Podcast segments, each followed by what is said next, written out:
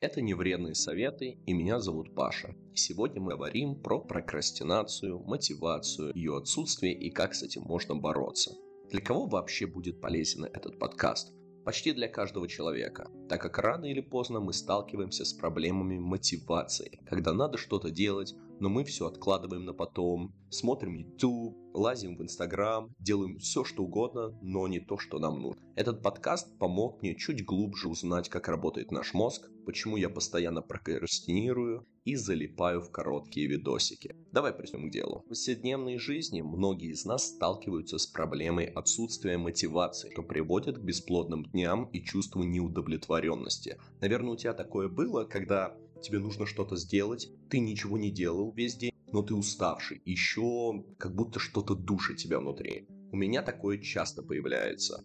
Согласно исследованию Flow Research Collective, существует скрытый, так сказать, переключатель мотивации глубоко в мозгах, который, активируясь, разблокирует уровень мотивации более мощных внешние награды, такие как деньги, похвала или слава.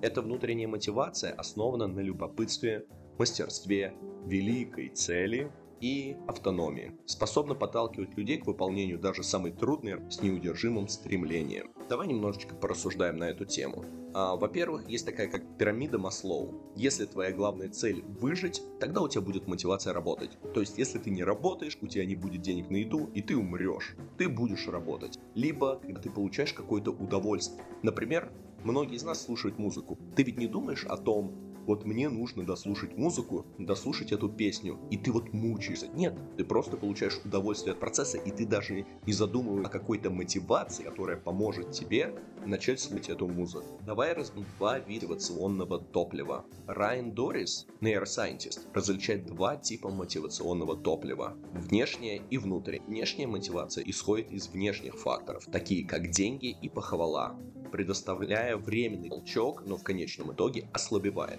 Но это не те деньги, когда тебе нужно выжить. Это те деньги, когда ты не сказать, что не нуждаешься, но у тебя есть деньги, чтобы покрыть свои основные потребности. Происходило много исследований, когда работникам повышали зарплату, это давало в продуктивности и так далее, но на очень короткий срок.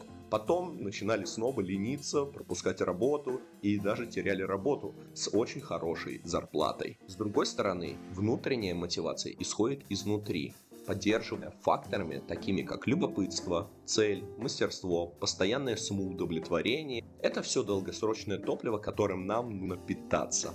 Как я говорил ранее, когда ты получаешь удовольствие от какого-то процесса, тебе не нужно задаваться вопросом, где мне взять мотивацию. И, возможно, ты даже не задумывался об этом, но у тебя есть куча дел, которые, на которые ты тратишь куча времени, куча сил, и ты даже не думаешь, блин, надо этим заняться, надо этим... Нет, даже те же игры в танчики, посидеть, залипать в телефоне. Там прикольно. Мозг работает, он получает а, дофамин, гормон счастья, и ты продолжаешь, продолжаешь, продолжаешь это делать и находиться в гиперфокусе. Тебе же нужно найти такие, так сказать, обходные пути, обмануть свой мозг, чтобы он давал тебе вот эту награду за то, что тебе казалось не таким интересным до этого. И это на самом деле вас. Вот, 5 мотиватора. Дорес предоставляет все эти 5 внутренних мотиваторов, которые помогают обновить источник мотивации. Первое – это любопытство. Неопределимое желание узнать и исследовать все, что связано с вашей работой, вызывает необходимость в знании.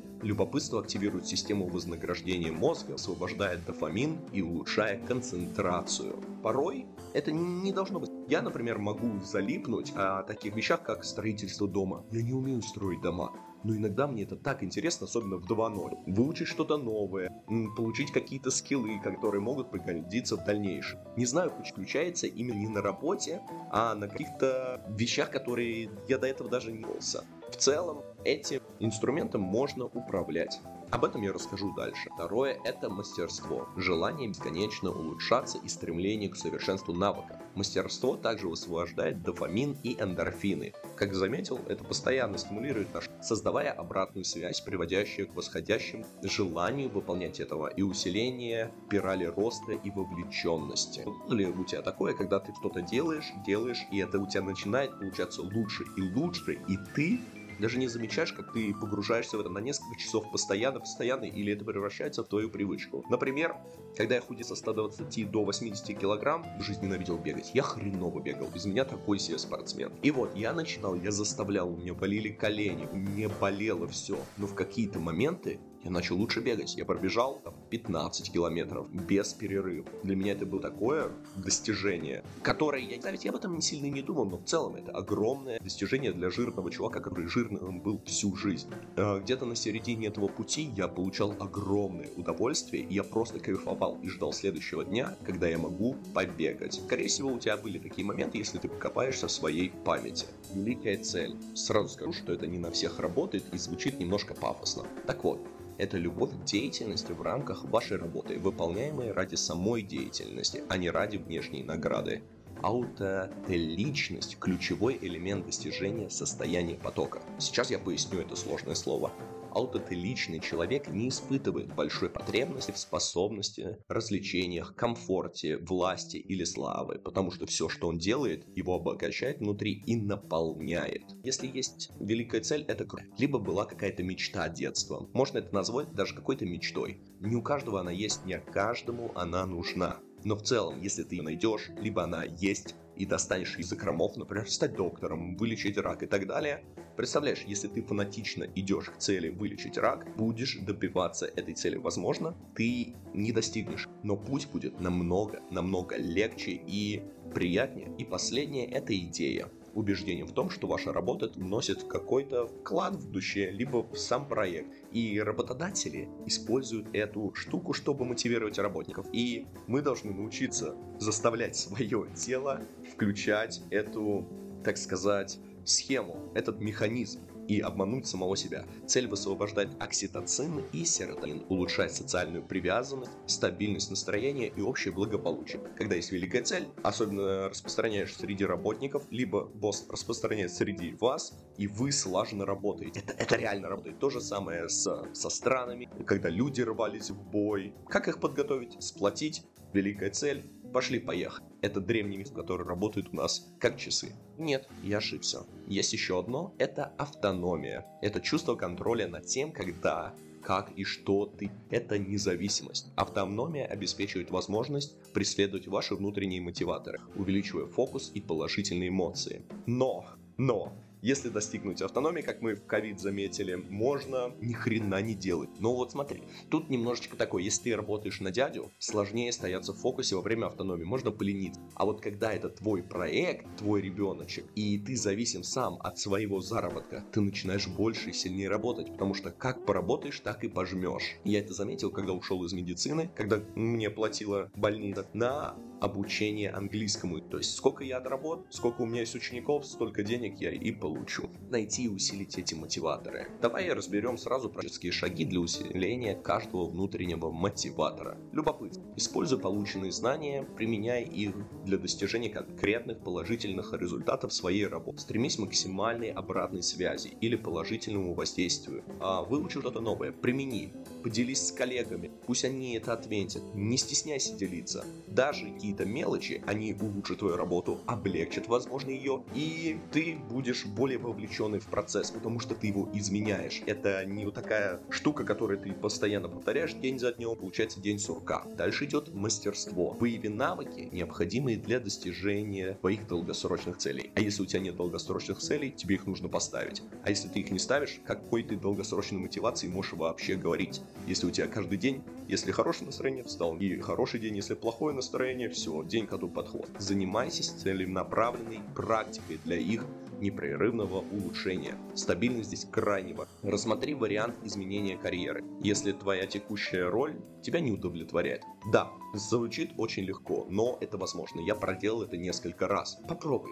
Почему нет? Если не получится, можно перейти на другую должность своей работы и так далее. Тем более это всего лишь один из их советов. Не обязательно использовать все. Опять это сложное слово. Аутотелическая цель. Сосредоточьтесь на деятельности, в которой ты, естественно, талантлив. А поскольку сильные стороны становятся триггером для потока. Доверитесь тому, что со временем деятельности, которые ты улучшаешь, будут приводить к большей мотивации. И получится такой снежный ком. А также они будут подтягивать другие навыки, которые были слабее. Цель. Сформируй ясную, четкую цель. Для чего ты делаешь, как ты Почему я работаю здесь? Чтобы просто купить буханку хлеба. Ну, какая-то унылая мотивация. Даже вот как я проговариваю, меня это не мотивировало. Я понимаю, тут немножечко нужно пользоваться самообманом. Но почему нет? Либо поставь какую-то цель по деньгам.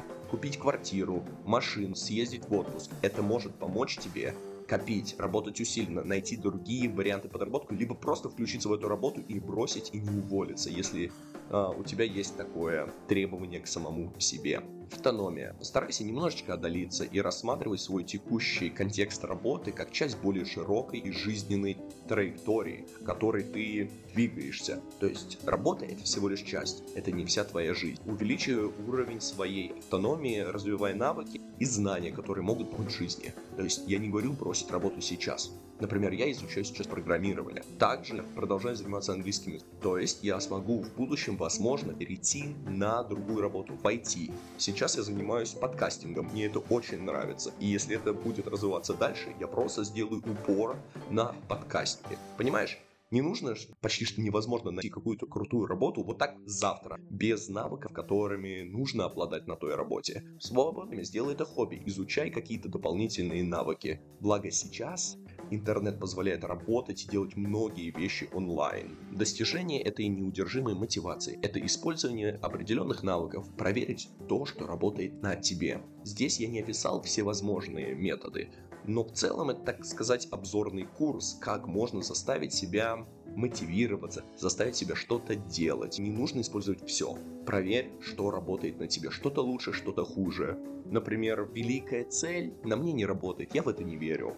Зато автономия мне прекрасно работает. Я хочу зависеть от того, где, как я работаю, а не от того, когда мне будет капать зарплата раз в месяц.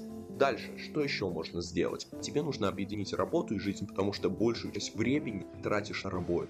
Работаешь, спишь, проводишь с утра, вечером немножечко времени. Я бы не хотел терять столько времени, хотя я теряю, из своей жизни на работу, которая мне не нравится. Найди вот это зерно, которое будет приносить удовольствие. Либо сконцентрируйся на том, получи мотивацию ненависть от этой работы и а, а, получить новый навык и получить новую работу. В целом все. Это мой первый подкаст. И, пожалуйста, сможешь оценить это от 1 до 10, как это прошло, а также написать, что бы ты хотел или хотела улучшить в моем подкасте. Я буду счастлив от обратной связи. Услышимся. Пока-пока.